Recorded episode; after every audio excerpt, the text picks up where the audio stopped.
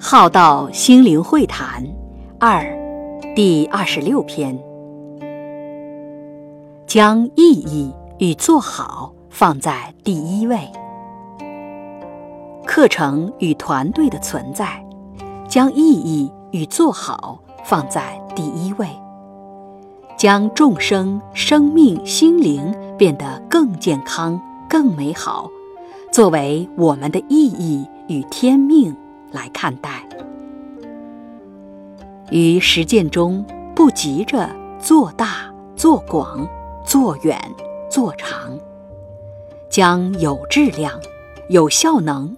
有意义、有价值，当成本意主轴，将光明与正能量流畅滋润有缘众生与环境。